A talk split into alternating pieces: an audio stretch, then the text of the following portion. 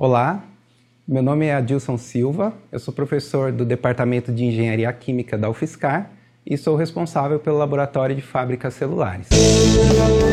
Clique Ciência, um dropcast sobre pesquisas científicas desenvolvidas no Brasil, na voz dos próprios pesquisadores. O nosso grupo de pesquisa ele tem como principal propósito desenvolver processos industriais que sejam mais sustentáveis então, para isso, a gente faz uso de micro-organismos que vão converter alguns substratos que são mais baratos em produtos de maior valor agregado. Essa questão da sustentabilidade dos nossos processos, ela está relacionada com o contexto de biorefinarias, que para quem não conhece é uma palavra que a gente pode fazer analogia com as refinarias de petróleo. Então, nas refinarias de petróleo, a gente usa uma fonte não renovável para a produção de combustíveis e vários derivados químicos. No caso das biorefinarias, a gente substitui o petróleo por uma fonte renovável. Isso geralmente costuma ser feito com resíduos agroindustriais, como por exemplo o bagaço de cana-de-açúcar. Então a gente usa esse bagaço, extrai os açúcares e os micro-organismos convertem esses açúcares nos produtos que a gente tem interesse.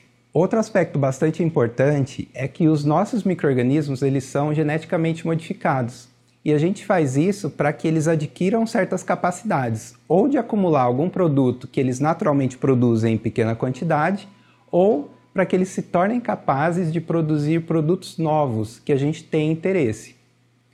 Para fazer isso, então, no nosso laboratório, a gente faz uso de ferramentas de bioinformática onde a gente simula o metabolismo dessas células em diferentes condições, para que a gente consiga então identificar alvos que a gente possa fazer manipulação genética, para que então esses microorganismos sejam capazes de produzir o nosso composto de interesse e acumulá-lo em grande quantidade.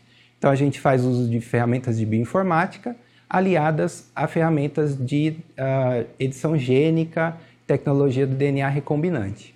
No nosso laboratório, a gente tem várias linhas de pesquisa com produtos diversificados para várias aplicações biotecnológicas. Uma dessas linhas é a produção de moléculas de uma classe que é chamada de fenazinas. As fenazinas elas têm diferentes aplicações biotecnológicas, por exemplo, como biopesticidas. Então, são moléculas que são produzidas naturalmente por organismos que vivem no solo, por exemplo, e essas moléculas elas inibem o crescimento de bactérias e fungos que podem causar danos a algumas plantas. Então a gente pode produzir essas moléculas em laboratório e utilizá-las no campo para combater pragas agrícolas, por exemplo.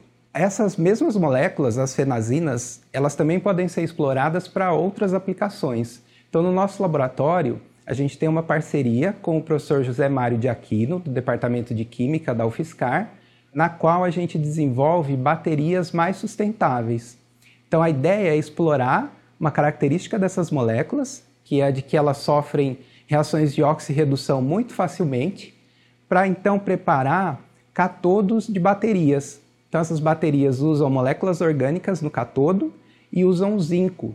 E com essa configuração a gente consegue desenvolver baterias que são bastante eficientes e bem mais sustentáveis do que as baterias comuns que a gente utiliza nos eletroportáteis uh, no dia a dia. Outros produtos que a gente também trabalha aqui no laboratório são aminoácidos e ácidos orgânicos que podem ser utilizados para a produção de biopolímeros, por exemplo, e mais recentemente estamos, estamos também trabalhando na produção de um corante, que é um corante azul, que tem a intenção de substituir o índigo que a gente usa para atingir o jeans, mas que é por um processo bastante poluente. Bom, mais informações vocês podem encontrar no site do nosso laboratório, que é o lafac, L-A-F-A-C.fiscar.br.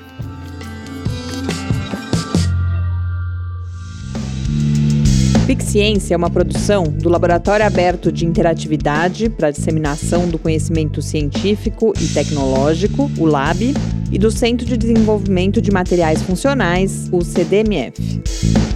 Saiba mais, visite www.lab.fiscar.br. Apoio Fundação de Amparo à Pesquisa do Estado de São Paulo, FAPESP, e Conselho Nacional de Desenvolvimento Científico e Tecnológico, CNPq.